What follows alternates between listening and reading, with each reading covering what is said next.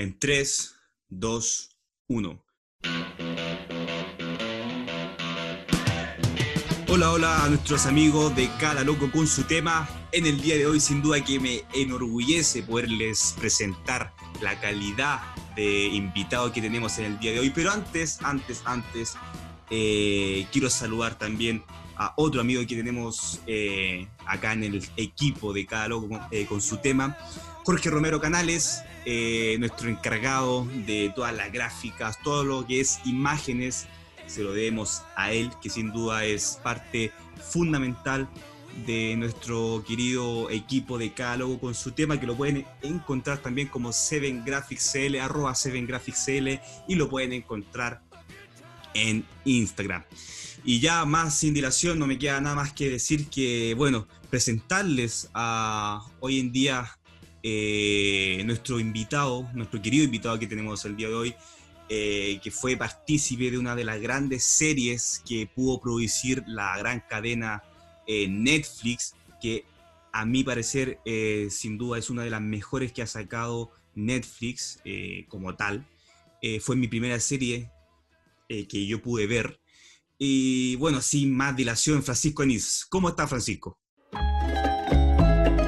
Hola, ¿cómo estás? Bien, aquí en, les hablo desde México.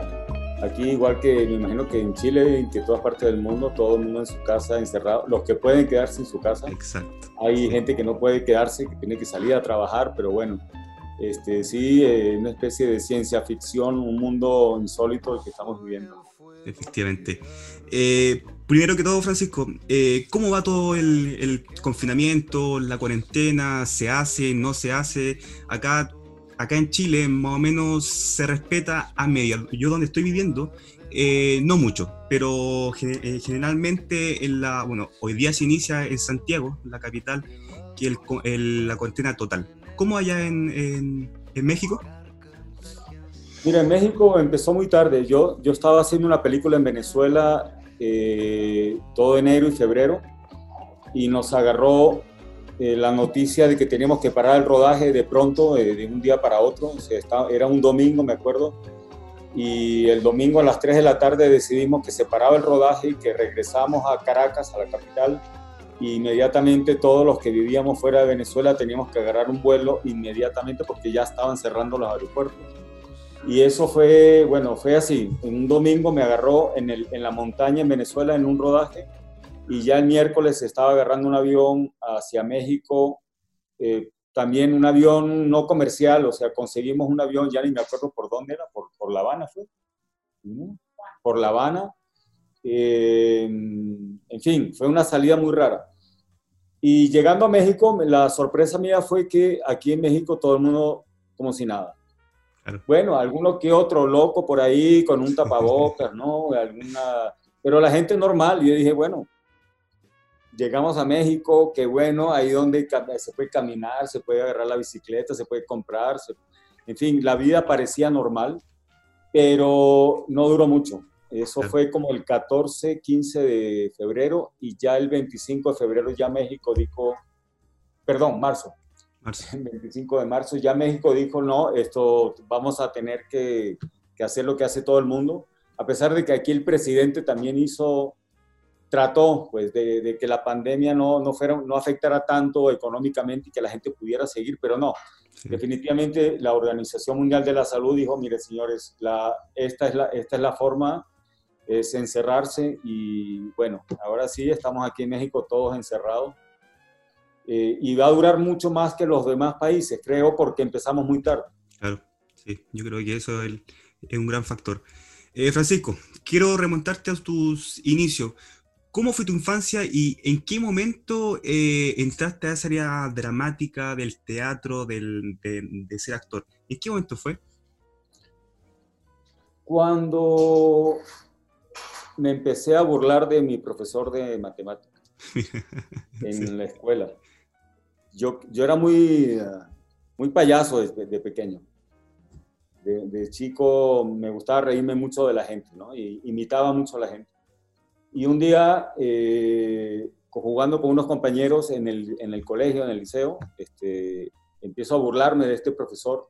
Después me entero que este profesor se estaba dando cuenta que yo me burlaba de él, pero a él le gustó porque era un profesor de teatro en su, en su infancia, digamos, en su juventud era, era teatrero, era actor, entonces él me dijo, en vez de burlarte de mí, ¿por qué no hacemos un grupo de teatro? Y así empezó, empezó, hicimos un grupo en el, en el colegio y después eh, terminé el, liceo y entré a formar parte de un taller de un grupo que en ese momento en, Ecuador, yo vivía en Ecuador en ese momento, eh, era un grupo bastante reconocido, que era el grupo Malayerba, dirigido por un dramaturgo argentino eh, muy, muy importante, creo que uno de los mejores dramaturgos latinoamericanos, Aristides Vargas. Y entonces Aristides fue mi maestro, mi primer maestro, eh, amigo maestro, porque vivíamos juntos también y llegamos a vivir juntos. Aristides no me lleva tantos años a mí, me lleva como 10 años, entonces eh, compartimos la vida y fue mi, mi, primer maestro. Claro. Y en ese inicio, ¿algún referente que tú tenías? Bueno, era te digo, eh, esto, esto tiene que haber sido um, por los años 80, del 80 al 90.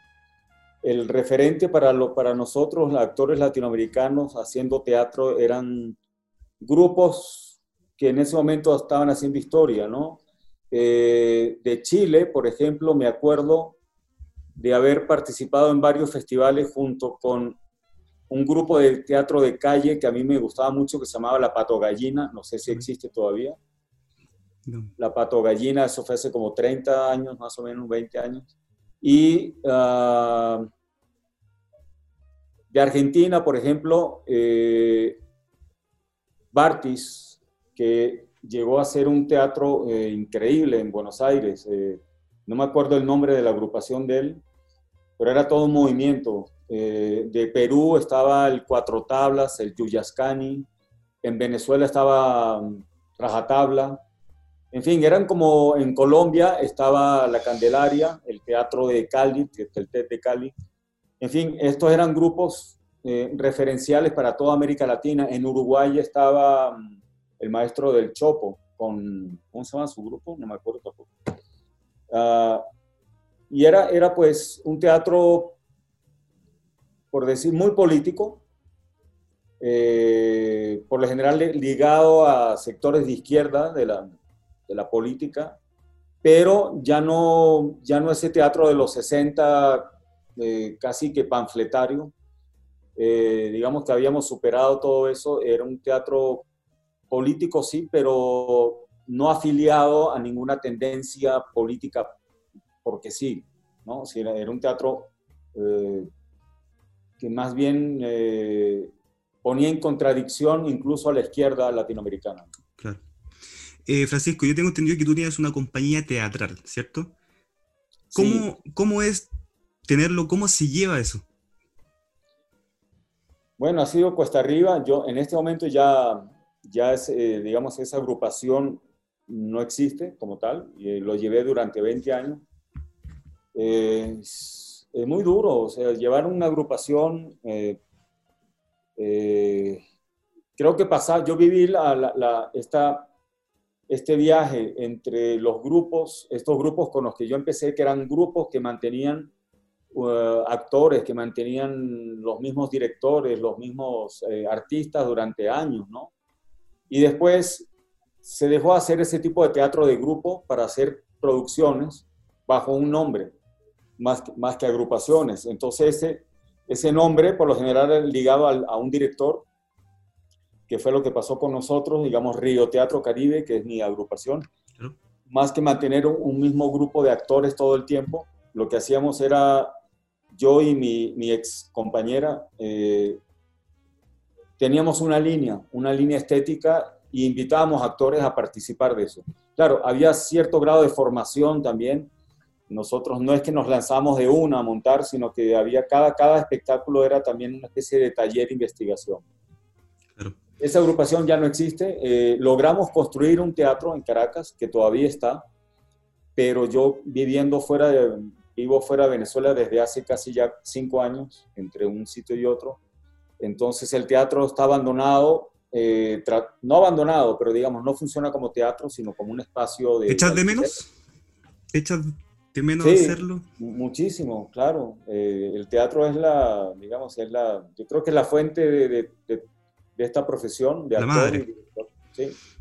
Es, de, ahí, de ahí venimos todos, creo, ¿no? Casi todos los que hacemos, los que actuamos en cine, en televisión, venimos del teatro, ¿no? Es como la madre, ¿verdad? Y además es, es un arte eh, muy especial. Eh, Incomprendido, según yo. Creo que hay que, incluso para el público, eh, no cualquier persona le gusta el teatro, hay que ser una especie de iniciado, hay que iniciarse en el teatro, hay que conocer, hay que aprender a ver teatro sí. para, para uno disfrutarlo. Exacto. ¿Y en Venezuela eh, se realiza teatro como tal? Sí, claro, hay, hay teatro como en todas partes, es muy difícil en, esta, en la situación en que se vive ahora en este momento. Eh, muy, muy difícil para todos. Eh, nadie vive del teatro, ni, ni, directores ni actores viven del teatro. Entonces, eh, cada vez menos, cada vez eh, hemos salido muchísimos actores y directores, hemos salido fuera de Venezuela. Entonces, lo que queda es como un teatro de la resistencia, de los que aguantan, de los que pueden. y bueno, así será. Ustedes lo vivieron en Chile durante mucho tiempo, ¿no? Sí y ahora nos toca a nosotros, a ver qué va a pasar con, con esta, con toda esta cantidad de gente inmigrante y, por, toda por todas partes de América Latina. Eh, no sabría decirte qué va a pasar, eh, no, no, lo sé. Eh, ya entrando al, yo creo que el tema que todos quieren saber, que, que yo creo que es lo que vienen acá. ¿Cómo te llegó eh, esa como noticia de que, de que Netflix quería contar con tu servicio? ¿Y cómo te, cómo te llegó esa, en qué momento de tu vida te, te, llegó eso? Yo estaba, estaba montando una obra, eh, Ubu Rey, con mi agrupación, em, y me llega de una manera muy rara, muy, yo nunca hice televisión en Venezuela, había hecho mucho cine, sí, pero no, nunca me dediqué a la telenovela ni a la televisión. Y de pronto me llega por Facebook una invitación a, a reunirme, eh, a chatear con una directora de casting de Los Ángeles y ver si estaba interesado en Narcos. Y a mí me, yo, Netflix en ese momento en, en América Latina, eso fue en el 2014 2014 todavía Netflix lo, lo veía muy poca gente, ¿no? Mm. Eh, y entonces yo en un principio pensé que era una, una, broma de alguien, de algún amigo que me estaba echando una broma.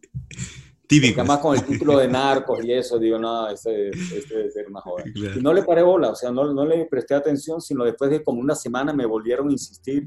Y después me llamaron de Colombia.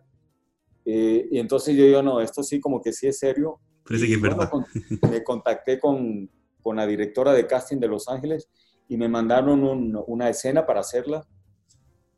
Eh, y fue muy largo, o sea, hice la escena, eh, les encantó, pero después eso fue un proceso muy largo de, aceptación entre los directores, eh, Netflix, Gomont, que era la productora que estaba encargada de hacer la producción en Colombia, los productores colombianos. En fin, fue, un periodo como de tres meses hasta que finalmente supe que, estaba en, Narcos.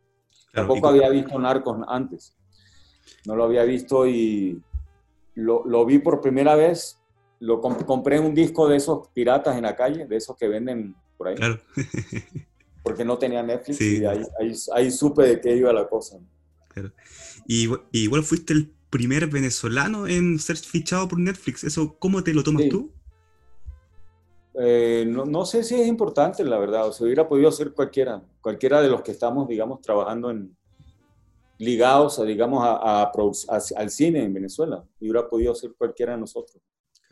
Me tocó a mí y que, chévere, claro, es un orgullo, pero tampoco, tampoco significa algo que te mate. Sí. No. Oye, ¿y cómo fue tu preparación eh, ya in situ de Miguel, de Miguel Rodríguez eh, Orejuela? ¿Cómo llevaste eso?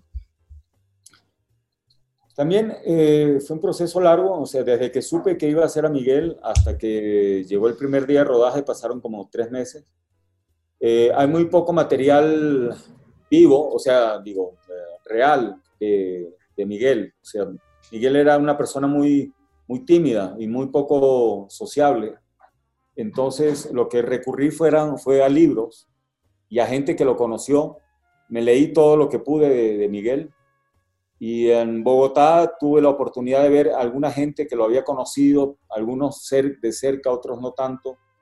Y eso me, dieron, me dio muy buenas referencias para, para armar el personaje, sobre todo un libro de un amigo de él, un amigo que también cayó preso, donde me hablaba de Miguel como una, una persona obsesiva con el orden, y con la limpieza, como por ejemplo, Miguel era un tipo que se bañaba, según él, ¿no?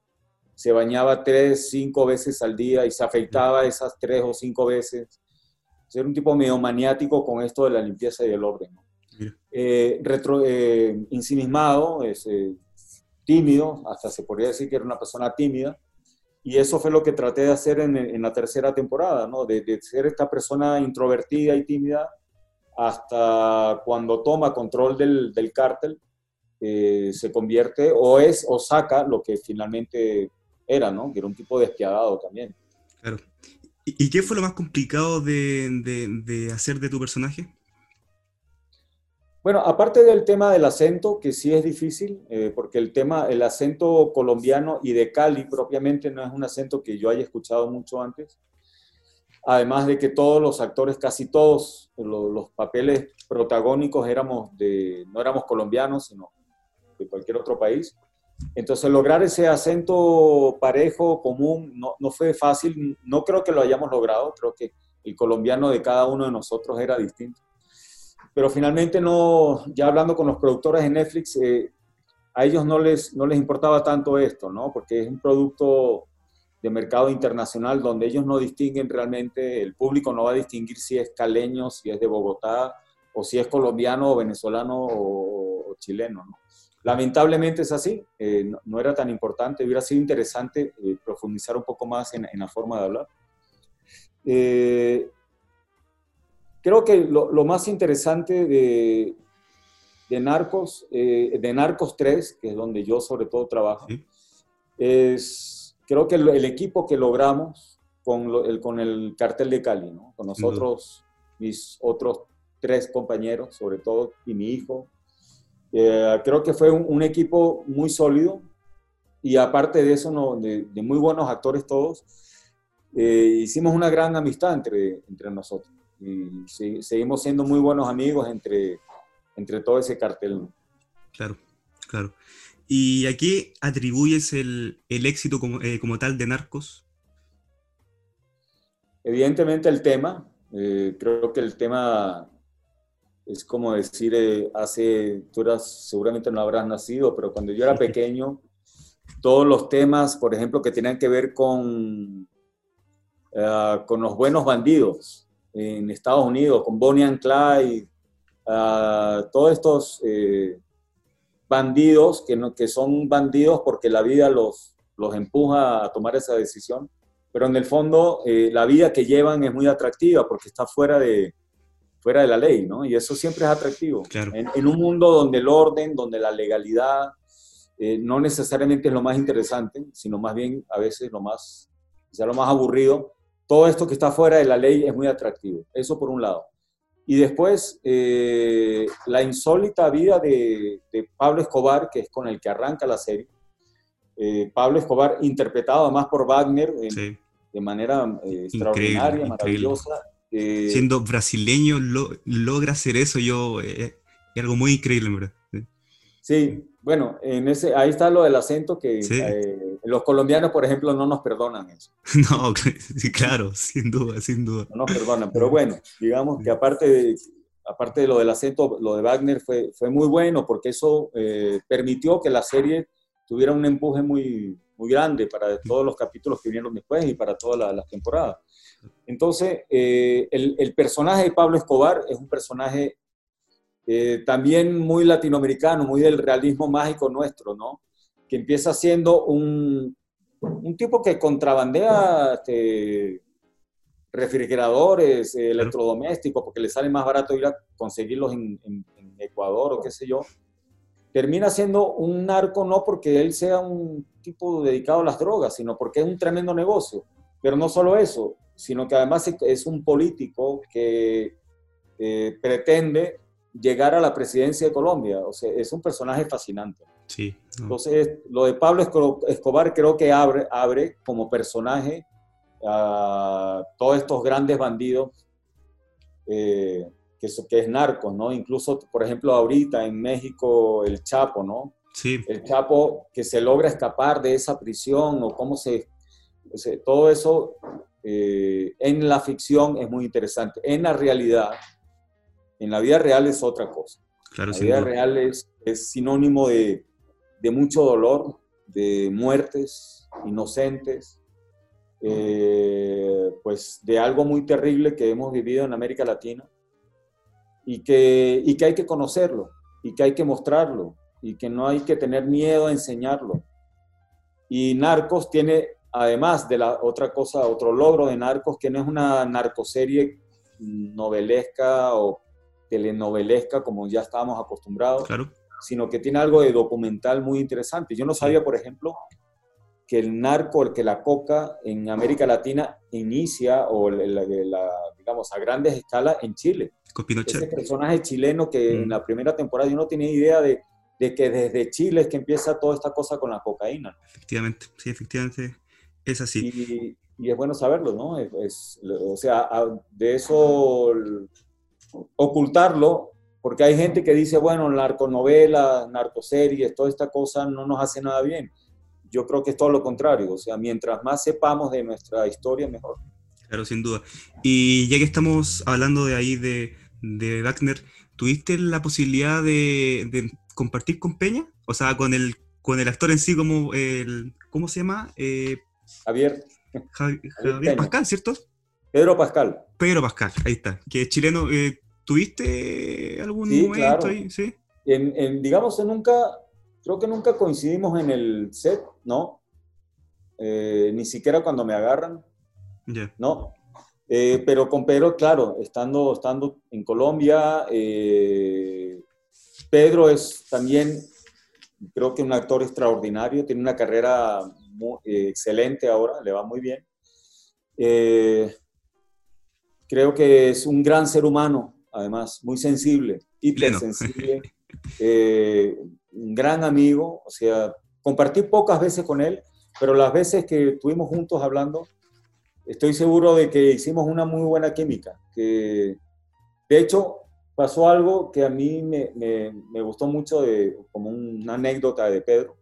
El día que estrenamos Narcos en Colombia, o sea, seis meses después de que terminamos la, la tercera temporada, estrenamos Narcos en Colombia. Y Pedro, en la fiesta, y ah, no sé si alguna vez escuchará este podcast, pero ojalá, que lo haga. No sé si se acuerda, estábamos, estábamos tomados, ¿no? Estábamos en la fiesta y tal. Y Pedro se me acercó y me dice, Francisco, que, que tú me hayas dicho que soy un gran actor, viniendo de ti, me enorgullece muchísimo. Mira. Entonces, eso también me, me hizo sentir bien, ¿no? Saber que, que había admiración de, de, parte y parte. Y no solo con Pedro, te digo, eh, creo que todo el equipo, eh, hicimos un gran equipo donde de mucho respeto y admiración hacia el otro, hacia el trabajo del otro. Claro, no, sin duda. Eh, ¿Tienes algún recuerdo de tu escena más significativa que, que tuviste en Narcos? Cuando salgo, sí, cuando sea, lo que uh, se recuerden de la tercera temporada, cuando salgo del baño, eh, ya se fue la DEA, yo salgo de la caleta, del escondite, y veo que han roto mi escritorio donde yo tenía guardado todos mis documentos, mis papeles, y donde sé que si la DEA tiene esos papeles, pues la cosa se pone muy mal, porque ahí está toda la información del cártel. Eh, esa escena, yo tenía que estar en, un estado de ánimo muy particular, pues muy arriba, muy, muy fuerte, y yo mismo me sentía ese día... Eh, no sé si por la escena, sabía que tenía que hacer esa escena en la noche. Eh, ese día estaba muy sensible yo. Y, el hecho de, estar así también como a flor de piel, como uno dice, cuando hice la escena, eh, creo que se juntaron las dos cosas. El Francisco y Miguel entraron en, el mismo, en, la misma onda y eh, me gustó mucho. Mientras estaba haciendo la escena, la, la, improvisé además. Yo le dije al director y al camarógrafo, sabes que cuando estás haciendo cine se puede improvisar, claro, depende del director, pero tienes que ponerte de acuerdo con la cámara y con el foquista, porque si tú te mueves y haces otra cosa que no está calculado, pierde foco inmediatamente, ¿no? O sea, es una coreografía entre la cámara y el actor. Y yo le dije al camarógrafo, al foquista, voy a improvisar, más o menos creo que voy a hacer esto, pero dame, dame libertad para improvisar. Y así fue. Eh, digamos, se quedó la primera toma, es la única que se hizo de lo que quedó. Y es una, es una improvisación entre la cámara y, conmigo. Y, y creo que todos estamos en la misma onda. O sea, eso es maravilloso cuando la cámara, el foquista, el director, el actor, y todos los que están en el set están mirando pendientes de qué es lo que va a suceder y se logra algo que es lo que es verdaderamente para mí el cine, que es un momento verídico. Y eso sucede pocas veces, ¿no? Momentos de verdad, momentos de veracidad, momentos verídicos, así sea en el humor o en el drama o en la tragedia, pero donde tú dices, eso que pasó ahí es irrepetible. Y eso creo que sucedió ese día. Sin duda yo me imagino que igual hubo un antes y un después de tu de ahí de todo lo que sucedió ahí en Narcos. Sí, claro, en, para mí fue absolutamente un antes y después en el sentido de que toda mi vida la dediqué al teatro y al cine, pero el cine en Venezuela.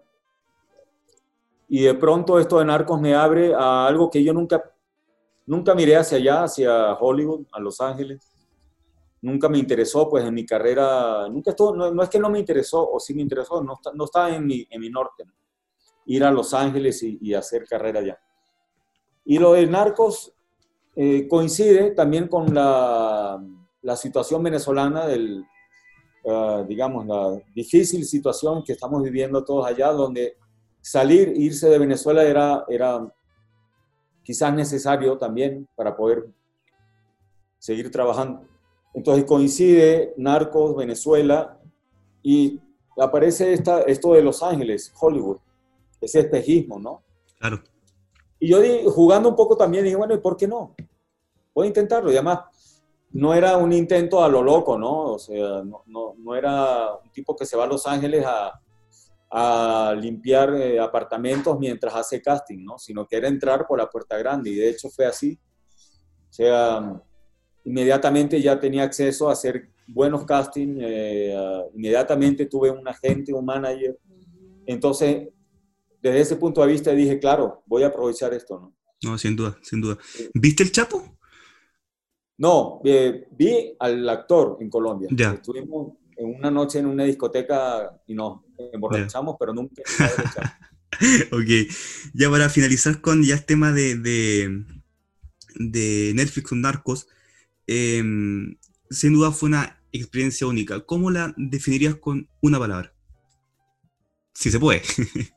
no, con una palabra no, no se me ocurre ninguna. Este, uh, adrenalina, diría. Claro. Adrenalina por todos lados, desde el tema que estamos tratando, de la lo grande de la producción eh, y la gente con la que estaba trabajando. Sea, era todo el día, era estar como a flor de piel, como... Eh, yo no sé si tú haces teatro o estás ligado al teatro, pero es lo que un actor de teatro vive el día de un estreno. Es solo que en, Narcos o en cualquier producción de este calibre, eh, es un estreno todos los días. Cada vez que estás en el set es un estreno porque sabes que estás haciendo algo para bueno, para muchísima gente, ¿no? Y, algo que, eso, que lo van a ver 100 millones de personas. No, sin duda, sin duda. Y hasta el día de hoy, ¿qué se ve? Sí. Sí, todavía, todavía Narcos sigue, sigue dando, ¿no? Sin duda. Eh, Francisco, ya eh, te, te, intento entrar acá ya a tu otro lado de que es cuando fuiste a trabajar por Amazon. ¿Cómo fue esa experiencia? Bueno, Amazon, eh, eso fue un casting. Ah, yo estaba ya viviendo en México y recibo este, este script, este guion. No sabía que tenía que ver con Venezuela. no tenía la menor idea, pero me imaginé por el, tipo de, situación que estaban, que estaban planteando ahí. Y uh, había, había estado un tiempo en Los Ángeles haciendo varios castings y en algunos de ellos no me fue bien, en otros me fue muy bien, pero no quedé por situaciones, por eh, cosas más allá de la, del talento, sobre todo por situaciones de comerciales. O sea, Hollywood no es nada fácil, ¿no? Es, eh, puedes quedar en una producción, pero si tu agente no logra el acuerdo económico con el productor y tal, entonces eh, tenía como varios meses eh, con esta cosa en Hollywood diciendo, bueno, eh, esto no está tan fácil como yo creía. Llega esta, este casting y me voy a Los Ángeles muy preparado. Realmente me preparé bastante para el personaje. Y ah, lo hice. creo que lo supe que me, que me había ido muy bien. Pero como pasa mucho, a veces tú haces un casting y sales diciendo, esto ya está listo, esto es mío, ¿no? Me fue excelente. Y los productores te dicen, te dicen, Francisco, maravilloso, es increíble lo que acabas de hacer y más nunca te llaman. No, siento. Pero bueno, fue uno de esos días que dije, no, esto estuvo muy bien. Y al tercer día ya me dijeron eh, que era uno de los seleccionados, digamos, que estaban como que los tres, cuatro, cinco seleccionados. Y nada, fue rápido, fue como a los 15 días ya supe que, que era yo. Entonces, eh, pensé que Narcos era grande como producción. Cuando fui a hacer Jack Ryan, eh, esto es increíble, o sea, la, magnitud... Me lo imagino, sin duda. Es, impresionante, ¿no? a, nivel de producción con un tema particular, siendo venezolano y Jack Ryan en la segunda temporada que tiene que ver con Venezuela, sí, eh, digamos, no me fue ajeno el tema, no era cualquier tema, era, eh, eso hizo que eh, tuviera mucho cuidado con, con las escenas que se estaban haciendo y en la posibilidad que tenía de hablar con el escritor, a veces lo hacía, y le decía, mira, esto quizás no, no es tan así, ¿por qué no lo hacen cambiando cositas pequeñas, ¿no? Porque uno no, como actor no, pues, no estás en la capacidad de cambiar nada en ese momento que estás rodando, pero algo se pudo hacer. Eh, Jack Ryan me parece una, te digo, como producción es maravilloso, pero sí con una visión eh, bastante parcializada eh, desde el punto de vista de, del espectáculo y de la CIA en, un país latinoamericano. Eh, todavía creo que es una visión un poco, poco simple, me parece, de, lo que, de lo complejo que puede ser una situación así. Pero te digo, es el, Venezuela es un pretexto. Finalmente lo que está mostrando es, una historia de, de espionaje, que es Jack Ryan, y el personaje es eso, es un espía entonces, en ese sentido me parece que está muy bien logrado. Claro, y aparte, igual como se hizo en Venezuela, eh, igual hubo mucho respeto ahí en todo ese ámbito. Bueno, se... O sea, se hizo... Sí. en Colombia. Sí, sí, En Venezuela no nos hubieran dejado. No, no. Eh, de hecho, el, gobierno venezolano hizo algunas declaraciones que era parte del imperialismo, de las políticas de intervención y tal. Y amigos míos me escribieron mal, me escribieron fuerte diciendo cómo era posible que yo esté colaborando con una cosa de esa. Eh, y bueno, yo siempre les di, siempre me remitía a lo mismo, es lo, digamos, el, el Washington no necesita hacer una serie para intervenir en ningún país. No, claro. O sea, lo hizo, lo ha hecho en todas, en cualquier momento que ha decidido hacerlo sin, con series o sin series, eso no determina nada. Y además, eh, sí lo puedo decir públicamente, cualquier cosa que signifique que la gente que está en el poder en Venezuela tome conciencia de, de, que el poder no es eterno, de que en algún momento van a tener que salir por las buenas o por las malas, me parece que hay que hacerlo. Claro, sin duda. Eh, antes tú sabías de las novelas de Tom Clancy, ¿te habías instruido antes de entrar a tu personaje? De Tom Clancy había visto, no, digamos como público, vi las películas que se hicieron ah, anteriormente, ¿no? Como ah, Octubre Rojo, eh, eh, ¿cuál era la otra? Pero sí, no, como, como espectador de cine, había visto algunas cosas de él. Nunca había leído las novelas de Tom Clancy.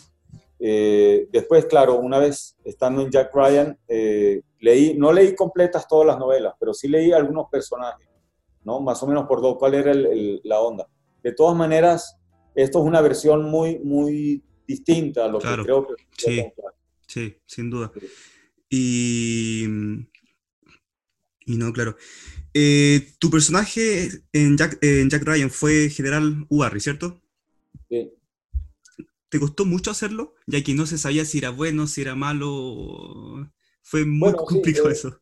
Es que justamente que creo que lo que está pasando en el poder en Venezuela, gente que está ligada al poder, algunos eh, con la conciencia de que lo que está sucediendo no está bien, uh, pero no saben si tomar decisiones eh, declaradas hacia afuera en cuanto a, porque eso significaría, digamos, eh, poner en evidencia que su misma vida o su misma decisión de haber apoyado al gobierno eh, no, no, fue correcta, ¿no? Entonces hay mucha gente que, que, está en el poder en Venezuela, militares sobre todo, que siguen ahí, yo creo que siguen apoyando pero no tanto porque apoyen ideológicamente o políticamente lo, las decisiones del gobierno, sino porque no hay, no hay para dónde agarrar o porque significaría poner en peligro su familia o poner en peligro su carrera. O... Entonces hay mucha gente que, está, que funciona por miedo.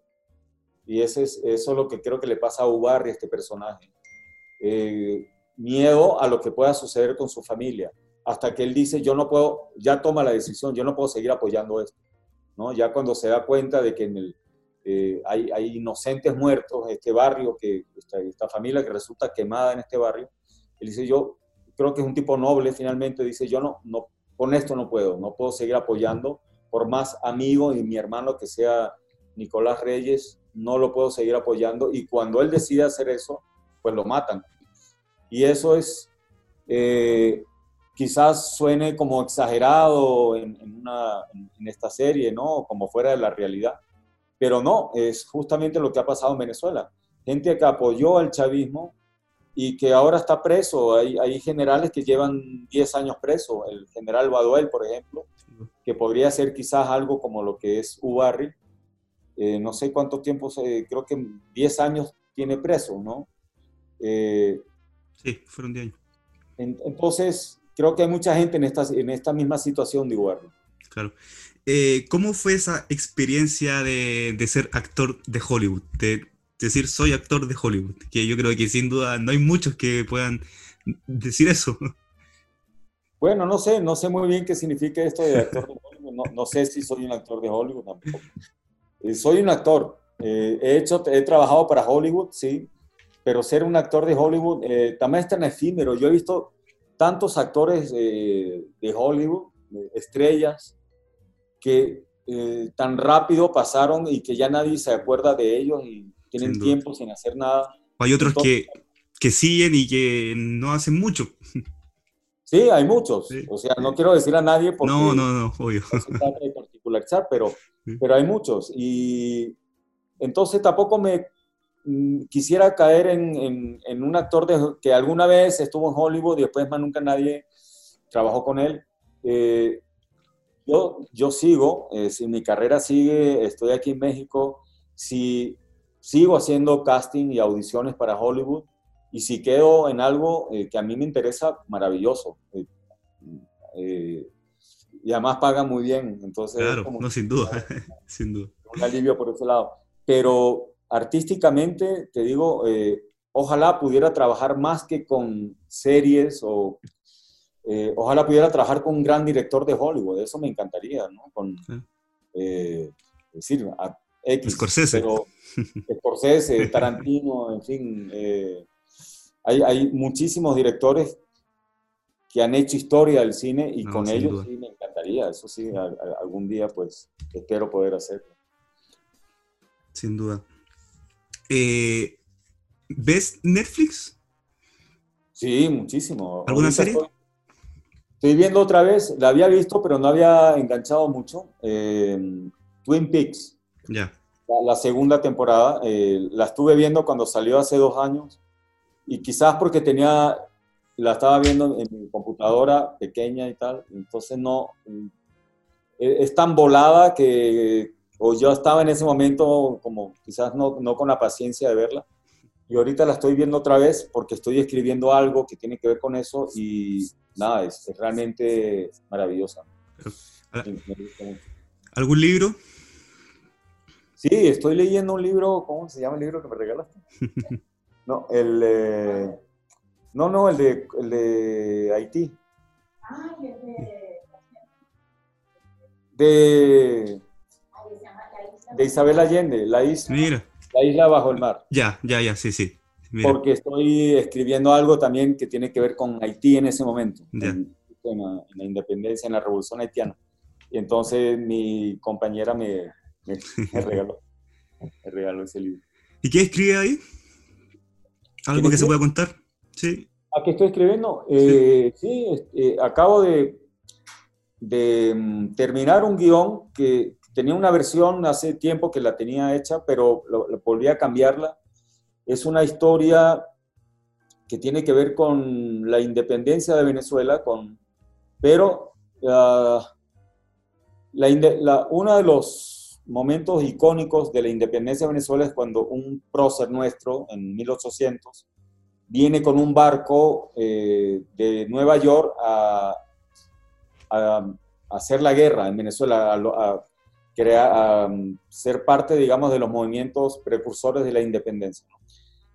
Estoy escribiendo sobre ese hecho, pero no sobre el prócer ni el héroe, sino sobre dos muchachos que estaban en ese barco, que eran dos soldados, pero em, los, los contrataron y ellos no tienen ni idea de para qué iban. Pensaron que iban para custodiar un correo entre Nueva York y Nueva Orleans y resulta que en el medio del viaje los convierten en soldados y les dicen, ustedes son soldados y van a liberar Venezuela y Colombia del yugo español. Entonces, esto es sobre estos dos, dos chicos de 18 y 20 años. Bueno, que viven toda una aventura con esto. Con esta, Los agarran, los toman presos, los ahorcan a la mayoría de ellos y ellos eh, los mandan a Cartagena y ahí están, están como cinco o seis años presos, sobrevivieron de milagro y finalmente se escapan y llegan a Nueva York otra vez. Y al llegar a Nueva York hacen un juicio contra la gente que los, que los engañó y también lo pierden. Entonces es como la historia de, de los soldados que son carne de cañón en todas las guerras. Claro, sin duda, sin duda. Eh, ¿Hollywood o tu carrera como director? Si tuvieras que elegir para, para hacerlo toda la vida? Eh, no, yo elegiría ser director en Hollywood. Mira. Ah, o sea, director en Hollywood. Claro. Ah, claro, sí, Sí, ¿por qué Hollywood? Porque bueno, ahí está toda la industria y te permite, pues, lograr trabajar con, con, mucho dinero, si lo logras, si la pegas, y porque hay muchísima gente interesante ahí. Eh, no, claro. También hay mucho fantasma, también hay mucho... Sí mucho, eh, mucha fantasía y muchas, muchas cosas que no son reales, pero, pero también es verdad que ahí está la historia del cine, o parte de la historia del cine. Sin duda, sin duda. Eh, leí igual sobre tu, si se puede decir así, eh, amor por Shakespeare. ¿Te gustaría interpretarlo? ¿O caracterizarlo en alguna película, serie? Sí, para mí, sí, Shakespeare es otro, de esos referentes permanentes ¿no? en el cine, en la televisión, como actor, como director. Eh, no solo Shakespeare, sino el, digamos en la época de Shakespeare. Eh, el, teatro isabelino y el teatro eh, español, el teatro de corral. creo que fue un momento importantísimo en la, historia del teatro occidental, por lo menos. Mis influencias en el teatro son, por un lado, Shakespeare, digamos que es un, soy un enamorado de Shakespeare, eh, pero también el teatro oriental, el teatro japonés, eh, el teatro hindú, eh, teatro de máscaras. eh, para mí es, en mi formación es, es, muy importante, ¿no? Y de hecho, eh, mi línea como actor es, es lograr la, la síntesis, mm, la mayor síntesis posible de cada acción. ¿No? Eh, a veces mm, distinto a, a, lo que se suele ver en, en cine, donde digamos que la, los impulsos o el, el, el, primer gesto va, es válido, la naturalidad del gesto. Yo trato más bien de, de no tanto, sino de controlar eso, de seleccionar el gesto necesario, de no ser tan, eh, no obedecer al primer impulso. Claro, sin duda. Y ya para ir terminando, eh, ¿has venido a Chile? Sí. Eh, ¿Algún recuerdo que tengas de acá? Claro, eh, uno bueno y uno malo. Ya, dime a ver. El malo, eh, fui de pequeño, eh, mi padre me llevó, yo tenía con mis hermanos, yo tenía quizás nueve años, y no sé por qué terminamos comiendo erizo. Ya. Okay. Espantoso. O sea, más nunca en mi vida pude comer erizo. De pronto ahorita lo pruebo y me gusta, pero en ese momento dije, no, esto es horroroso. Eso como una anécdota pues, de, de niño. Y, y, otra, una cosa muy, muy linda, que es que tengo una media hermana en Chile. Mira. Entonces, eh, a veces nos escribimos. Es una historia también eh, particular. Eh, digamos que la, la, mis hermanos y, y yo la, la, conocimos a ella tarde, cuando yo tenía como 25 o 30 años. No sabíamos dónde estaba.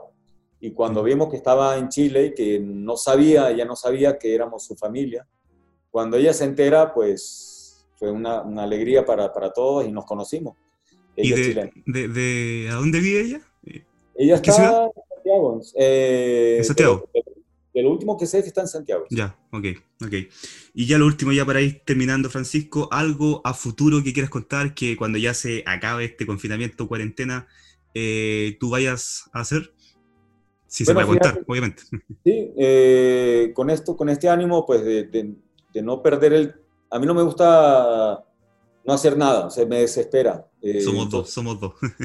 estos meses de confinamiento han sido muy productivos. Eh, terminé una película, de editar una película que rodé, una película mía, la rodé hace un año, la terminé de editar.